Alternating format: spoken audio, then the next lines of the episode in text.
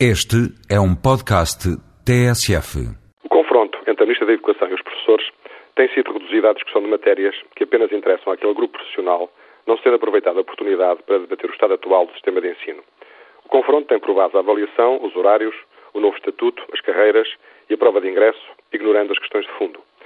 São certamente questões muito importantes para uma classe profissional que deveria ser mais respeitada e que seguramente deverá fazer parte da solução perante o grave problema do sistema de ensino. É tempo de mudar de rumo e pôr em causa os modelos de ensino, o tipo de escola, a responsabilidade dos pais e as facilidades concedidas aos alunos. Um sistema que começa por não ensinar a pensar, que inventa disciplinas que não dão conhecimentos e que é um fracasso no ensino da matemática e da física é certamente um desastre nacional. Uma escola que é gerida pelo culto da facilidade, que transforma os professores em vítimas da agressão dos alunos e da falta de valores que as famílias não transmitem, não merece credibilidade. Por ano, Cerca de 400 professores são vítimas de violência por parte dos alunos. Esta semana vimos na televisão um vídeo desse triste espetáculo, a agressão a uma professora.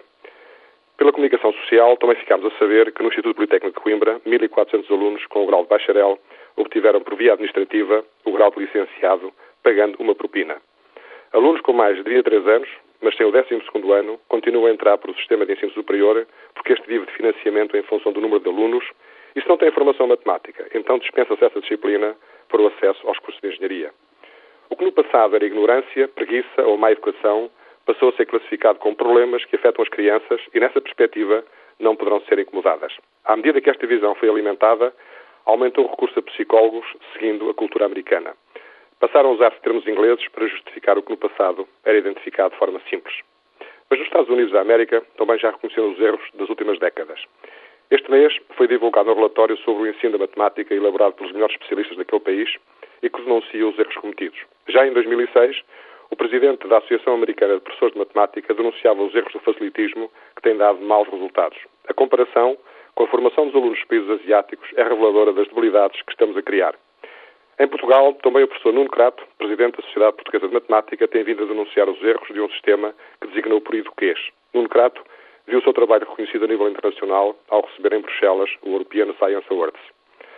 Mas não foi por falta de recursos financeiros que os resultados são péssimos. Dos 35 países da OCDE, segundo dados de 1995 a 2004, Portugal foi dos que mais gastou em educação em porcentagem do PIB, ou seja, da riqueza produzida.